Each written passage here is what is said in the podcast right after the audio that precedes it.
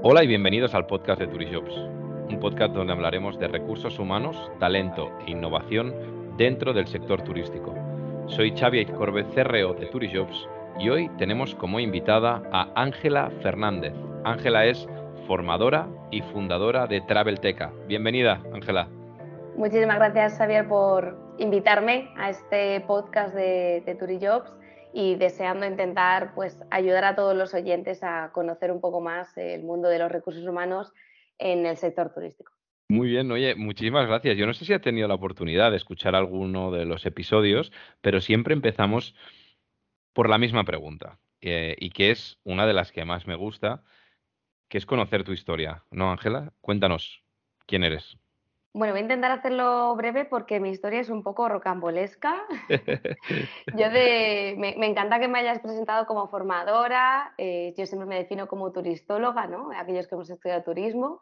Eh, podríamos abrir el debate entre turistólogos y turismólogos, pero bueno, yo me considero turistóloga, supongo que eso habréis hablado en algún momento. Em, pero también soy enfermera, Xavier, eh, y mi historia empezó en la enfermería, aunque parezca algo muy extraño. Me fui a, a trabajar como enfermera a Londres hace ya, pues creo que unos 10 años aproximadamente. Y bueno, estaba trabajando de enfermera, muy contenta, me saqué mi plaza fija, bueno, yo estaba contentísima. Con solo 22 años ya tenía una plaza fija, o sea que imagínate.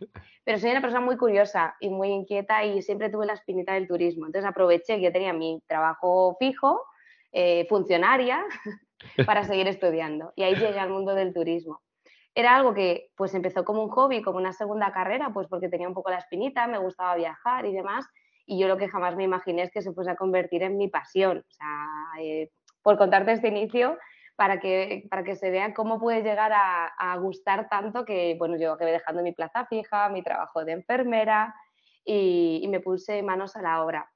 De hecho, ya antes de acabar la, carrera empecé la casa por el tejado, que sería el trabajo de fin de carrera, ¿no? Y con 23 años ya había abierto mi primera empresa turística. En este caso comencé trabajando como guía turístico en Inglaterra, en Londres, en Oxford, Cambridge, Brighton, en todas estas ciudades en las que, eh, bueno, viajaban muchísimos españoles, pero en ese momento, fue justo antes de la crisis del, del 2008, eh, no había muchos servicios en español, había en alemán, en italiano, en un montón de idiomas, y decía, pero bueno, con la de españoles que hay aquí, digo, y nadie se le ha ocurrido esto, bueno, pues ya estoy yo aquí para hacerlo, ¿no? Entonces, bueno, yo empecé en el sector turístico como guía, fue, fue evolucionando muy rápido, porque dada esta carencia en este nicho, en este caso por el idioma, eh, las oficinas de turismo enseguida perdón, empezaron a trabajar con nosotros nos convertimos en el proveedor en español de, los servicios em, de walking tours, ¿no? de, paseos de tours eh, por estas ciudades tan conocidas y tan visitadas por, los españoles. Esto, bueno, acabó derivando, eh, fue creciendo mucho la empresa, acabé creando un DMC, un receptivo turístico en Inglaterra, especializado en servicios en español, acudir a ferias como, como Fitur, por ejemplo, a road shows, eh, empecé a trabajar con Visit Britain, que es como el ministerio ¿no? de turismo, por decirlo de alguna manera, del gobierno británico, y hacer muchas ferias aquí en España. Em, esta visibilidad me hizo ir metiéndome poco a poco, sin yo saberlo, en el mundo de las conferencias, las ponencias, las presentaciones, en el mundo de los eventos. Em, y empezó a despertar el otro gusanillo más ¿no? dentro de, estas inquietudes. Y, bueno, a raíz de la pandemia, pues como todos sabemos, se, paralizó el mundo de, los viajes y yo pues pude aprovechar para sacar un proyecto que tenía guardado en un cajón, que era la Travelteca, que era montar una escuela de formación para profesionales. Eh, y bueno, eso que empezó pues siendo algo, vamos a decir, eh, que yo pensaba que iba a ser temporal, eh, a raíz del confinamiento y decir, bueno, pues voy a aprovechar este, este, tiempo de parón para poner en marcha otros proyectos, pues mira, al final se ha convertido de nuevo en, mi forma de vida. O sea, es decir, el turismo se convirtió en mi forma de vida dejando la enfermería y ahora pues dejé el mundo de los viajes directamente por, la formación. He intentado hacer la historia muy breve, pero bueno, para que la gente sepa de dónde vengo, creo que, que esto es lo más breve que lo puedo hacer. No, y que es importante, además, que ha resumido muy breve ¿no? este último proyecto en el que estás inmerso ahora mismo, que es Travelteca. ¿Nos podrías desarrollar un poquito más eh, qué es Travelteca? Ya has definido muy rápido que es ¿no? Eh, una escuela turística online ¿no? Pero, ¿qué más? Efectivamente, mira, en, los años que estuve trabajando como receptivo turístico, mi cliente siempre fue eh, la agencia de viajes. Entonces, cuando uno intenta realmente ofrecer un buen servicio y, tiene una filosofía customer, eh, de customer service, es decir, eh, centralizar ¿no? toda la atención en referencia al cliente, tienes que conocerle muy, muy bien. Entonces, cuando llegó la pandemia, conocía muy bien cuáles eran las carencias y las dificultades del día a día de una agencia de viajes, porque había sido mi cliente durante tantos años que sabía dónde podía intentar ayudarle. Entonces, dentro de que realmente a mí lo que me quería hacer era montar una escuela de formación, decidí crear una escuela de formación poniendo el foco en aquellas carencias principalmente que tenían las agencias de viajes. En este caso, las tres materias que decidimos eh, priorizar fue el marketing turístico, la digitalización y eh, la organización de eventos desde un punto de vista eh, más, ¿no? de la organización de, eventos dentro del mundo de los viajes. Eh, son las tres áreas principales que tiene la, escuela y bueno, pues por simplificarlo es una escuela online para profesionales del turismo en estas tres materias que te comentaba, Xavier. Muy claro, aquí ya me lo has dejado clarísimo. O sea, yo la siguiente pregunta era, iba muy enfocada, ¿no? A, cómo llegas a esa idea al final de, poder hacer un proyecto de formación. Pero bueno, lo has, lo has definido muy claro, ¿no? Al final, después de tantos años escuchando, ¿no? El pain que tenían esos clientes, pues decidiste darle una solución y poder ayudarles en algo tan importante como, como hoy es, eh, es hoy en día la transformación digital, ¿no? Y el poder darles visibilidad en, en, en el mundo digital. Claro, hay una parte de, tu trayectoria también, y que, también haces conferencias sobre, sobre esta temática, ¿no? Que es recursos humanos también, ¿no? Entonces, a mí me gustaría eh, que me pudieses dar tu punto de vista también de cómo ves la digitalización precisamente en recursos humanos. Bueno, todos sabemos y entiendo que los oyentes de este podcast que hablar de recursos humanos es hablar en realidad de muchas cosas. Eh, tenemos desde la parte más administrativa de la gestión de las nóminas, la gestión del talento, los procesos de selección. Entonces, esto nos pasa un poco como cuando hablamos de turismo, eh, que meten en el mismo saco a un hotel, a un guía turístico o, ¿no? o, a un receptivo o a una escuela como la mía que es de formación. ¿no? Eh, entonces sí que voy a puntualizar, Xavier, un poco aquí hacemos referencia porque creo que meter todo en el mismo saco también es, es poco específico y, demasiado ambiguo. En, realmente la digitalización en el área de recursos humanos creo que sí que ha estado siempre muy presente, sobre todo en aquellas áreas de recursos humanos que se consideraban poco productivas por las empresas, pues como puede ser la parte más administrativa, ¿vale? Pues la gestión de nóminas, las bajas, los contratos. Y aquí sí es cierto que como las empresas, sobre todo las más grandes, que tienen mayor número de empleados, consideraban que estas áreas de recursos humanos no aportaban valor, por decirlo de alguna manera, todos sabemos que no, es así, pero bueno, se ha considerado así a lo largo de, los últimos años, fueron las primeras en digitalizarse, es decir, no merece la pena que estemos pagando nóminas que se pueda hacer algo que se pueda hacer a través de un software, que hay cientos de softwares para, por ejemplo, la gestión de, nóminas. Y ha sido en los últimos años donde yo creo que se ha puesto eh, un poco más el foco el, resto de áreas en la digitalización, como puede ser pues, la gestión del talento que decíamos o la formación. ¿Por qué? Porque ahora es cuando se ha empezado a entender que también estas áreas de recursos humanos se pueden convertir en un área productiva, es decir, que yo pueda mejorar mis beneficios gracias a una mejor gestión del talento o una, una mejor formación de mis empleados. Entonces, eh, aquí es cierto que sí que ha habido una digitalización, pero no tan fuerte como puede ser en las otras áreas de, recursos humanos. A mí me complace ir viendo como poco a poco, sobre todo porque nosotros obviamente pues trabajamos muy mm, cercanos a, los departamentos de recursos humanos en el área de formación, me gusta ver cómo cada vez más se intenta eh, facilitar eh, formación a los empleados a través del medio digital, tanto a través de ya simplemente el concepto del aula virtual, es decir, poder ofrecer formación a los empleados sin que se tenga que desplazar a ningún sitio, lo cual creo que facilita mucho a nivel de la organización, pues el dar formación de calidad a los empleados, pero también incluso en la forma en la que se les, se les forma, ¿no? El ir introduciendo em, gamificaciones, por ejemplo, en, las formaciones, para que no solo reciban esa formación, sino que se lo puedan hacer de una forma más amena, eh, pues también sea algo, algo más atractivo para el empleado a la hora de realizar estas formaciones que muchas veces son obligatorias dentro del, desarrollo profesional del, trabajador. Entonces, bueno, pues si la empresa también pone el foco en que sea de una forma más atractiva y, por ejemplo, añade gamificaciones que ahora se pueden hacer en el, en el ámbito digital, pues maravilloso. Yo, por supuesto, apuesto por ello y me parece un gran acierto por las empresas que, que así lo decidan. Estoy de acuerdo. Al final, yo soy un gran defensor de, la formación, sobre todo por lo que decías, ¿no? Porque nos hemos encontrado aún muchas empresas que siguen sin utilizar, ¿no? Eh, uno, algo tan sencillo como el crédito que nos dan, ¿no? Eh, para formar a nuestros empleados, ¿no? A través de Fundae y que, y que muchas veces se consume ese crédito y no se utiliza durante, durante el año.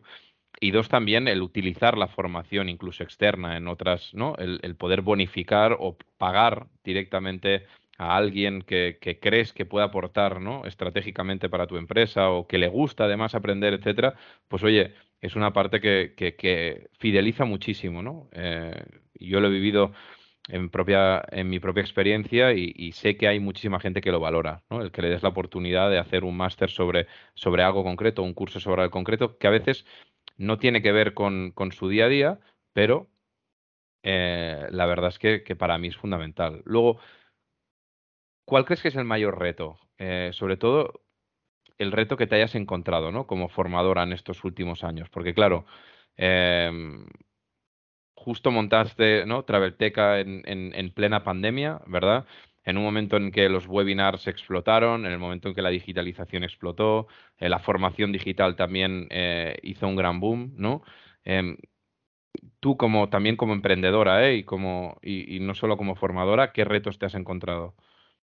Pues la verdad es que has nombrado, de hecho, así como de puntillitas algunos. Mira, precisamente has nombrado el tema de Fundae y un gran reto que me encontré a la hora de, claro, sigo dentro del mismo sector, pero de nuevo, pues he pasado de guía a receptivo y de receptivo a escuela, es decir, sigo en el mundo del turismo, pero también he ido teniendo mi propia reinvención profesional y, mi desarrollo, como dices, como emprendedora.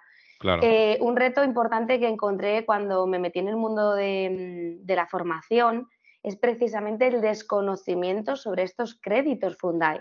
A mí me, me, ha llamado muchísimo la atención el estar explicando que este curso te lo puedes bonificar y hacerlo de forma, vamos a llamarlo entre comillas, que los siguientes me entiendan gratuita. No es gratuita, es hacer uso de un crédito que yo ya estoy pagando a través de los seguros sociales eh, mensuales, pero bueno, para poderlo de alguna manera explicar, ¿no? Eh, puedo acceder a esta formación que ya la tengo pagada. Em, y que los, eh, en este caso, CEOs, directores y, y dueños de agencias de viajes no sabían que estaban pagando los seguros sociales de sus empleados este crédito y que sus empleados tenían acceso a formación de calidad, ¿vale? Esto ha sido eh, una primera cosa que a mí me ha parecido increíble. ¿Qué lo ha dejado ver un poquito más? Pues mira, la pandemia también, por otro lado, ayudó en esto, porque muchas empresas entraron en ERTE y los ERTE se han concedido créditos adicionales para el uso en Fundae. Entonces, es verdad que cuando han hecho estos procesos de estas gestiones del ERTE, ¿no? De entrar en ERTE, pues simplemente los propios gestores les decían, oye, mira, pues tienes que cumplir X horas en formación, estando en el ERTE y demás. Y ahí de repente ha aparecido esta palabra, ¿no? Fundae, y, han dicho, wow, pero esto qué es del crédito y tal. Les han dicho, hombre, si lo tenéis todos los años, esto no es nuevo, ¿no? Lo que os están concediendo por ERTE es un crédito adicional a un crédito que ya tenéis, ¿vale? Por si alguien nos está escuchando y se está preguntando, estamos hablando de un mínimo de 420 euros por trabajador anuales. Para alguien que tenga ya un número considerable de, empleados, empezar a multiplicar 420 por el número de empleados, empiezan a ser cantidades importantes, ¿vale? Entonces, el primer reto ha sido, em, para mí en este caso, hacerles saber y conocer que existen estos créditos, que ya lo están pagando, que hagan uso de ellos, porque es una hucha que al día 31 eh, de diciembre eh, se pone la cuenta a cero y vuelven a empezar de cero y no lo han utilizado. ¿vale? Entonces es muy importante que sepan que el crédito es anual, y que pueden hacer uso de ello. Por otro lado, has nombrado otro tema muy interesante y es que en la pandemia hubo muchísimos webinars, efectivamente, y vimos que había formación de absolutamente todo. Esto, bueno, es bueno y es malo. Por un lado está bien porque eh, hace, yo creo que, mm, eh, despertar a la gente un poco en, el hecho de que es importante que se formen y que asistan a formaciones, en este caso online y demás. Les ha ayudado un poquito a familiarizarse con recibir una formación online, pero lo malo que es, pues por un lado, que no todas las formaciones que se han recibido han sido de calidad, nos hemos tragado también mucha morralla, permíteme saber pero que lo diga así, y por otro lado también que la gente ha acabado muy cansada, muy cansada de eh, estos formatos. Entonces sí que es importante que cuando queramos que nuestros empleados eh, hagan formación, hagamos una muy buena selección de esta formación, que le demos una formación que realmente les ayude en su desarrollo profesional. ¿Hacia dónde va el desarrollo profesional? De esto me va el tercer punto de qué retos tenemos por delante, a la especialización, ¿vale? Entonces, muchas personas trabajan como agentes de viajes, por ejemplo, que es, bueno, pues mi, cliente principal, trabajan como agentes de viajes y todos hacen un poquito de todo. Pero cada vez más es necesario especializarnos, sobre todo si queremos un desarrollo profesional y que haya una persona, pues a lo mejor que esté más relacionada con el área de atención al cliente, otros con el área de ventas, otros con el área de marketing, ¿vale? Sobre todo cuando ya tenemos más de cinco empleados, yo sí apuesto por una especialización para mejorar los, los resultados.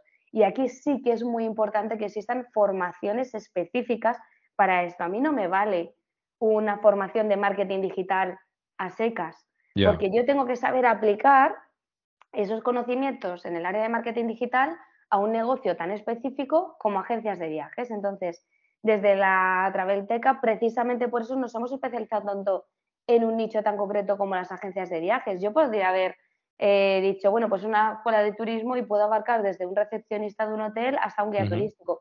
Y no estamos haciendo esto para llegar a más mercado, todo lo contrario.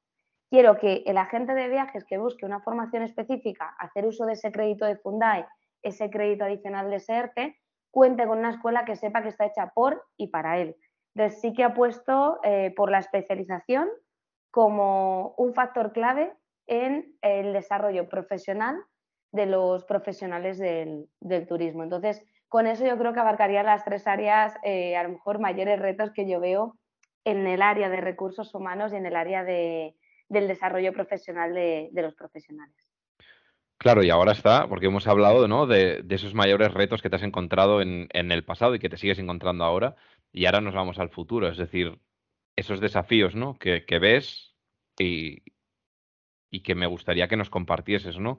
Desafíos que veas en el sector turístico, que puede ser dentro de la formación o con eh, todas las personas que hablas que, puedas detectar, ¿no? Ese desafío que veas.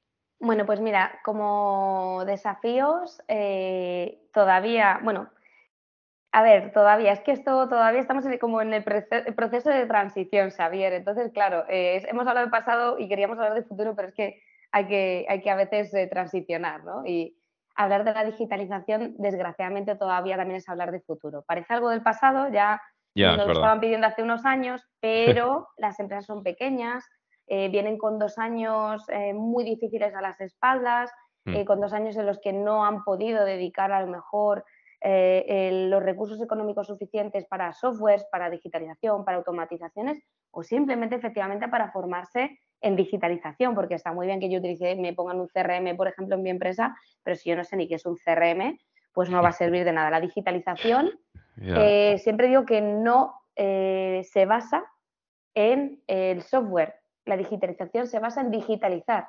a, a, las personas que utilizan ese software. Ahí radica el éxito de la digitalización y ahí todavía nos queda mucho trabajo por hacer. Entonces, la digitalización sigue siendo un tema pendiente sobre todo en aquellas empresas más pequeñas que no han contado con recursos económicos para bien implementar dichos softwares o bien para digitalizar a sus eh, agentes de viajes en este caso o a profesionales del turismo en general. La digitalización lo seguimos poniendo en la lista de dependientes. Yendo a materias en las cuales eh, yo he observado que sigue habiendo temas pendientes, el marketing turístico es sin duda una de las materias pendientes. Los agentes de viajes saben vender maravillosamente, llevan haciéndolo muchísimos años en el cara a cara, en sus agencias de viajes, en hacer eh, que sus clientes eh, y clientes vuelvan una y otra vez y compren sus viajes. Desde que empezaron con su luna de miel hasta cuando se van de mayores ya con sus nietos, ¿vale? Durante muchos años han sido clientes habituales. Es decir, no podemos ahora venirle a una gente de viajes y decirle que no saben vender, ¿vale? Yo he visto webinars con este, un poco este eslogan, no es verdad. Llevan haciéndolo toda la vida, igual que lo hace el carnicero, el frutero y el de la farmacia, y se basan precisamente en sus barrios, en sus municipios y en ser siempre esa persona de confianza que, como digo, el cliente ha ido evolucionando a lo largo de los años y ellos siempre han estado ahí, ¿vale? Pero ¿qué ha pasado? Bueno, pues que hacen esto excepcionalmente y hay que reconocérselo, pero es verdad que la era digital ha venido, la pandemia nos ha, hecho ver que tenemos que saber atender pues a través de otras plataformas y simplemente necesitar ese empujoncito en eso que ellos ya saben hacer eh, darle las herramientas y los conocimientos en saber hacerlo online, en saber, igual que presentan un viaje o lo venían haciendo con un catálogo y le enseñaban los diferentes hoteles que podían encontrar en Canarias, por decir un ejemplo, pues ahora cómo hago eso enseñándolo a través de una página web. Igual que yo informaba a mis clientes a través del teléfono y les resolvía cualquier problema que tenían en, en el destino, pues ahora saber cómo puedo gestionar esto fácilmente a través de WhatsApp y que sea además WhatsApp Business para cumplir con la ley de protección de datos. Es decir, no se les está pidiendo nada que no sepan hacer, que se sientan seguros, ¿vale? Yo siempre en clase le digo, parece que os voy a hablar de cosas que os suenan a chino, pero no os voy a contar nada que no sepáis hacer, simplemente os voy a cambiar el cómo hacerlo, pero ya sabéis hacerlo. Abrimos un poquito la mente, eh, sacamos del cajón lo que ya sé hacer y simplemente ahora lo transformo, ¿vale? Es como aquellas madres que sabían cocinar con la olla, ¿no? De toda la vida para hacer un cocido pues ahora la tienen que hacer en una Thermomix, pero es hacer un cocido igual, ¿vale? Entonces, que se sientan tranquilos porque aunque sea un reto por delante, cuentan con muchísimas herramientas y muchísimos conocimientos. Es lo que llevan haciendo toda la vida, ¿vale? Y eso les da confianza y yo creo que es importante destacarlo. Y luego como sector hemos ido como del micro al macro, ¿no? Hemos ido desde eh, la formación a, los agentes, pero ahora vamos a ver el turismo en general los retos que vienen por delante, eh, sin duda, si vemos las ferias, eh, eventos que se están eh, lanzando para lo que queda del 2022 y lo que viene en el 2023, yo que estoy muy metida en el mundo de los eventos, sin duda, un área muy importante de desarrollo es el turismo sostenible. ¿vale? Ya se ha empezado a, hacer presente también, de alguna manera, impulsado por, por la pandemia, pero Igual que hace tres años, de tres a cinco años en el pasado, eh, si me hubieses preguntado, te decía, bueno, pues sin duda la palabra clave del, futuro es experiencia, ¿no? Había que convertir todos los viajes en experiencias, ya no viajábamos, ahora nos convertíamos en, parecía que en Dora Exploradora, había que vivir experiencias todo el rato. Ahora, eh, de lo que se está hablando y lo que está sobre las mesas de, diálogo y de debate en, en cualquier evento eh, o conferencia o congreso del sector, es el turismo sostenible. Y esto ya sí que se tiene que aplicar de forma transversal a todo el sector, desde los hoteles, eh, desde los guías turísticos, eh, las aerolíneas, o sea, aerolíneas que han retirado, por ejemplo, los vasos de plástico, por decirte algo, o, están reduciendo las emisiones de alguna manera, hasta los hoteles que ponen los amenities, ¿no? los jaboncitos, champús y demás orgánicos, hasta los guías que, que, por ejemplo, te invitan a que lleves una eh, botella para ir rellenando de agua y que no utilices agua embotellada. ¿no? La sostenibilidad ha llegado en muchos aspectos, pero sí que es algo transversal del sector y creo que si mantuviésemos otra conversación como, como esta más adelante, eh, habríamos visto cómo en esta materia hubiésemos ido avanzando, porque sin duda es la materia en la que vamos a avanzar en, los próximos años en el sector. Estoy de acuerdo, además, y yo pienso que has hablado de dos pienso, pilares importantísimos, que es la transformación digital eh, y que es la sostenibilidad, ¿no? Eh, son dos grandes temáticas en las que se habla constantemente desde hace unos años, ¿no? En, muchísimos foros. Y ahora hay otro que está especialmente de moda y que a nosotros de Turijobs nos preocupa y nos ocupa a la vez, que estamos haciendo todo lo posible por dar visibilidad a lo que está pasando, que es lo que está pasando en el mercado laboral, ¿no? Eh, y que se ha hecho eco todos los medios de comunicación, que parece que solo pasa en el sector turístico, pero que pasa en muchísimos otros sectores, ¿no? Como, como puede ser eh, el sector sanitario, como puede ser la construcción también está pasando, y obviamente como, como pasa también para los perfiles de IT, ¿no? De tecnología, desarrolladores, etcétera. Pero hablando sobre lo que nos ocupa, que es el sector turístico, ¿cómo ves el mercado laboral, Ángela? Bueno, el mercado laboral, efectivamente, venimos de un contexto macro, venimos de un contexto que el turismo no es un, no es un sector aislado y venimos con unas dificultades, además, muy añadidas. Es verdad que eh, ha habido, bueno, todos los sectores, ¿no? A, través de, este sendero que nos ha tocado transicionar, que es la pandemia, pues hemos tenido grandes dificultades, pero sin ninguna duda el sector turístico ha tenido unas dificultades añadidas. ¿Esto qué conlleva? Pues que la recuperación va a ser más tediosa o nos va a llevar un camino mucho más largo que el de cualquier otro sector. Entonces, lo que yo creo que hay que, que tener muy claro es tener en cuenta que aunque el sector se pueda recuperar en el sentido de volver a recibir viajeros, que los destinos se abran, que no haya restricciones del COVID y demás, no podemos obviar que estas empresas vienen de grandes dificultades económicas. ¿Esto que conlleva? Que no pueden, por ejemplo, eh, incorporar a todo su personal que tienen en ERTE, aun a pesar de tener ya esos flujos de trabajo. Y esto se convierte en algo, lo voy a traer como un ejemplo muy concreto, ¿vale? Imaginemos una agencia de viajes que tiene eh, cinco empleados. Eh, ellos ya están empezando a vender en volúmenes de a lo mejor antes del COVID, pongamos verano 2019 en vez de verano 2020. Eh, ¿Qué pasa? Que ellos ahora están recibiendo ese volumen de trabajo y necesitarían que estuviesen sus cinco empleados de vuelta del ERTE. ¿Qué pasa? Que si este viaje lo están comprando los viajeros para agosto o para septiembre, aunque ellos hagan la gestión ahora, no reciben el dinero hasta agosto o septiembre, porque a veces los viajes se compran eh, o se terminan de pagar incluso la misma semana antes del viaje. ¿Qué pasa? Que ellos necesitan ese personal ahora, tienen ese flujo de trabajo ahora, pero no cuentan con esos recursos económicos. Es decir, la tesorería no encaja con eh, el flujo en el que ellos reciben el trabajo. Y ellos no pueden sacar, hasta que no cuentan con estos ingresos, a sus empleados del ERTE. ¿Qué pasa? Que entonces se enfrentan a hacerse cargo del trabajo de cinco personas, a lo mejor entre tres porque es realmente lo que la empresa se puede permitir, tres empleados. Entonces nos estamos encontrando con dos casuísticas. Una, empresas que tienen el mismo volumen de trabajo que de antes de la pandemia, ¿vale? Pero no cuentan con el mismo volumen de empleados por esta dificultad que estoy, estoy comentando. Y por otro lado, empresas del sector turístico, como pueden ser eh, ya directamente la, la, hotelería, la hostelería, eh, guías turísticos receptivos que directamente no cuentan con personal aunque quieran. Y esto es porque durante dos años eh, trabajadores como guías turísticos han estado parados y directamente se han ido a, otros sectores. ¿vale? Entonces, tenemos claro cuáles son los dos problemas y creo que hasta aquí todos estaremos de acuerdo. Claro, ¿cuáles son las soluciones, Javier?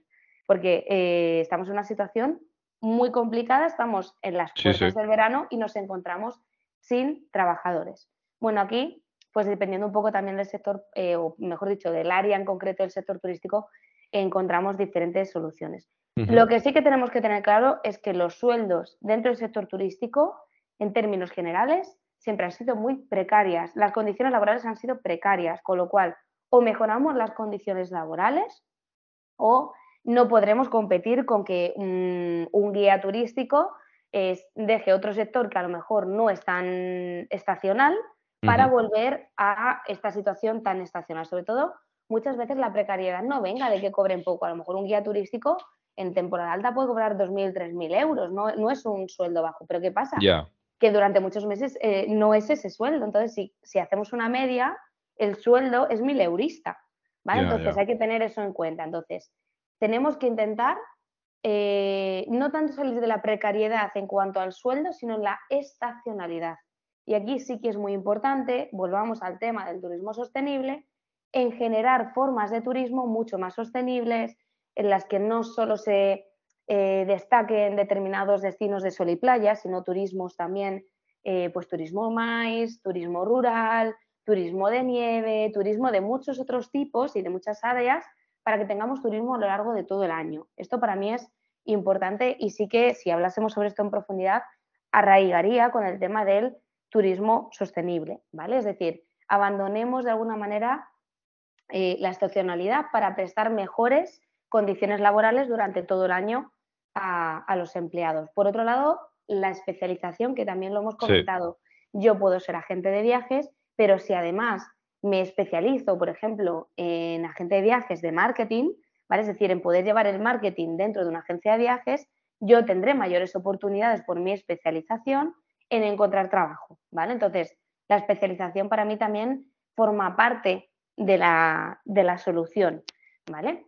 Y bueno, eh, luego habría pues, bueno, pues soluciones más macro en las que ya pues, estaríamos hablando de eh, temas eh, gubernamentales que afectarían de forma transversal a todos los sectores. Y esto ya, bueno, pues se nos escapa un poco a lo mejor de nuestra área dentro de, de Turijobs, ¿no? que estamos tan especializados en el área del, del turismo, pero sí que creo que la especialización pasando por la formación es fundamental y el abandono de la estacionalidad eh, relacionándolo con el turismo sostenible, pues serían dos patas para mí importantes como soluciones a este gran reto que tenemos en el área laboral.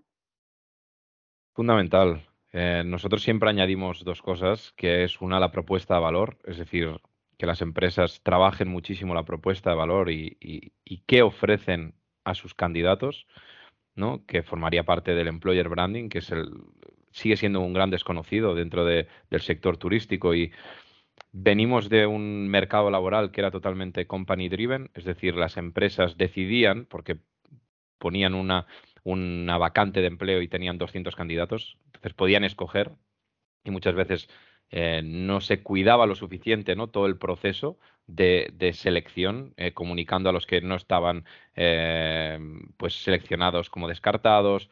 Ahí hay un trabajo muy fuerte que suele pasar ¿eh? cuando, cuando el mercado laboral es company driven, pero dos años después no existe ese mercado ya. O sea, es totalmente candidate driven, es el candidato el que, el que escoge a qué empresa quiere ir a trabajar. Por la propuesta de valor, obviamente por las condiciones laborales que has hablado, por las condiciones económicas que has hablado, y también obviamente por la parte de estacionalidad, de, de todo lo que pueda ofrecer esa empresa, no solo eh, económico, sino también de recorrido, de, de de visión, de misión incluso también, oye, hay muchos candidatos que, que, realmente están muy, muy, muy vinculados a la parte de, a, toda la parte ecológica, ¿no? Pues, ostras, hay empresas que están muy, muy enfocadas a, toda la parte ecológica, ¿no? Y otras en la digitalización. Ostras, pues tienes que encontrar, ¿no? Tu lugar y como empresa debes saber transmitir todo eso, ¿no? Entonces, pienso que es fundamental, tú lo has dicho al inicio, eh, que el Departamento de Recursos Humanos sea eh, un, digamos, un eje central ¿no? en, las empresas para poder em, no ser solo el cajón desastre donde está todo, sino realmente que sea de donde nacen muchísimas iniciativas, porque al final somos un sector de servicios y debemos cuidar muchísimo a las personas que forman parte de, nuestra, de nuestras empresas. Yo estoy muy agradecido, Ángela, de todo lo que nos has compartido, de verdad. He aprendido mucho y espero que, a, los oyentes de este podcast pues también les pueda, les pueda ayudar. Eh, me quedo con lo que has dicho, me quedo con esa digitalización, formación, eh, eh, especialización y, sobre todo huir también de esa estacionalidad, que es difícil, que es, que es un proyecto a largo plazo, pero sí que es verdad que, ese es el camino. Así que gracias, Ángela. Muchísimas gracias a vosotros y concluir con que tengan en cuenta que no hay mejor prescriptor de nuestra marca que nuestros propios empleados. Entonces, si conseguimos que nuestros empleados crean en la marca, en los valores, en la filosofía de la empresa, eh, es que, eh, como digo, no hay mejor prescriptor que ellos mismos. Entonces, bueno, pues intentar cuidar casi a veces más que al, que al cliente, cuidar siempre antes más al empleado, que ellos ya se ocuparán de nuestros clientes. 100% de acuerdo. Así que muchísimas gracias Ángela y a los que nos estáis escuchando, no olvidéis suscribiros al podcast de Turishops el primer podcast de recursos humanos dentro del sector turístico en España y compártelo si te ha gustado. Muchísimas gracias, nos vemos la semana que viene y recuerda, people make the difference.